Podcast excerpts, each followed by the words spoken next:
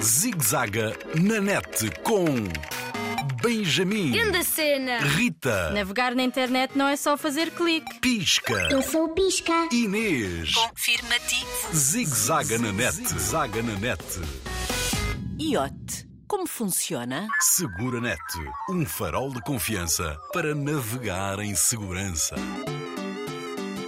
Hoje, o Benjamin regressou da escola a falar sozinho, a monologar. As aulas de TIC são sempre desafiantes e apresentam ideias que o fazem pensar. Pensar, pensar. Como será possível uma impressora imprimir um objeto? Não será um truque de magia? E porque tinha a campainha do intervalo de tocar naquele preciso momento? Esperemos que o Rui, o primo informático, esteja disponível para esclarecer tanto enigma. Quem me chama? Rui! Help, help, help! O que se passa, chavalinho? Tivemos aula de TIC e não percebo, não consigo perceber o que vi. Existem impressoras que conseguem imprimir objetos. Como fazem? É uma maravilha da tecnologia, Benjamin. Isso mostra-nos que não existem impossíveis. Explica-me, por favor. Não consigo ficar sem entender. Até trago um caderno para registar. Boa, puto. Assim é que é. Eu também não parava de perguntar e procurar até desvendar. Explica-me este mistério para eu dormir hoje, por favor. Vou tentar explicar claro e curto, sim? Gostei. És sempre CC? O ciberespaço é um lugar virtual. Nele vivem os computadores e todos os milhares de aparelhos, telemóveis, tablets de comunicação à distância. Quando estão ligados entre si, interligados, estão interconectados. Interconectados. Já resistei. Mas apesar de ser uma mega rede virtual, a internet não é o único suporte de comunicação no ciberespaço. Existem milhões de redes com diferentes soluções. Como um mundo gigante de fios invisíveis. É isso? Sim, isso. E uma das maiores revoluções que estamos a viver é a Internet das Coisas, a IoT, a Internet of Things, em inglês. Já está Internet of Things.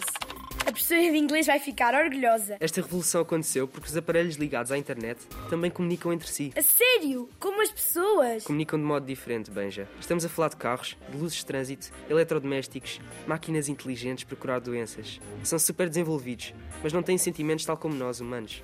Não se riem, por exemplo. Já, pois claro. E servem para quê? O objetivo é construir um mundo mais inteligente, melhorar o modo de viver, poupar energias e esforço humano. Vivemos agora uma nova revolução tecnológica, a da indústria 4.0. Os mundos físico e virtual estão mais interconectados. Sim, sim, 4.0. A professora de Tigo falou nessa cena. São estas tecnologias combinadas que fazem as impressões a 3D que viste e a inteligência artificial. A tecnologia digital constrói objetos cada vez mais pertos, smart em inglês. É lá! Smart está-me a parecer bem fixe. Já, o smartphone, a smart TV lá de casa. Estão no trabalho, nas escolas, quando jogamos e nos divertimos. As coisas inteligentes mudam as nossas vidas, mas nós não podemos deixar de ser ainda mais inteligentes. Esse é um grande desafio. Ya, isso também é aquela cena de literacia digital. Obrigado, Rui, estás certificado. És bué smart. Zigzaga na net, zaga na net.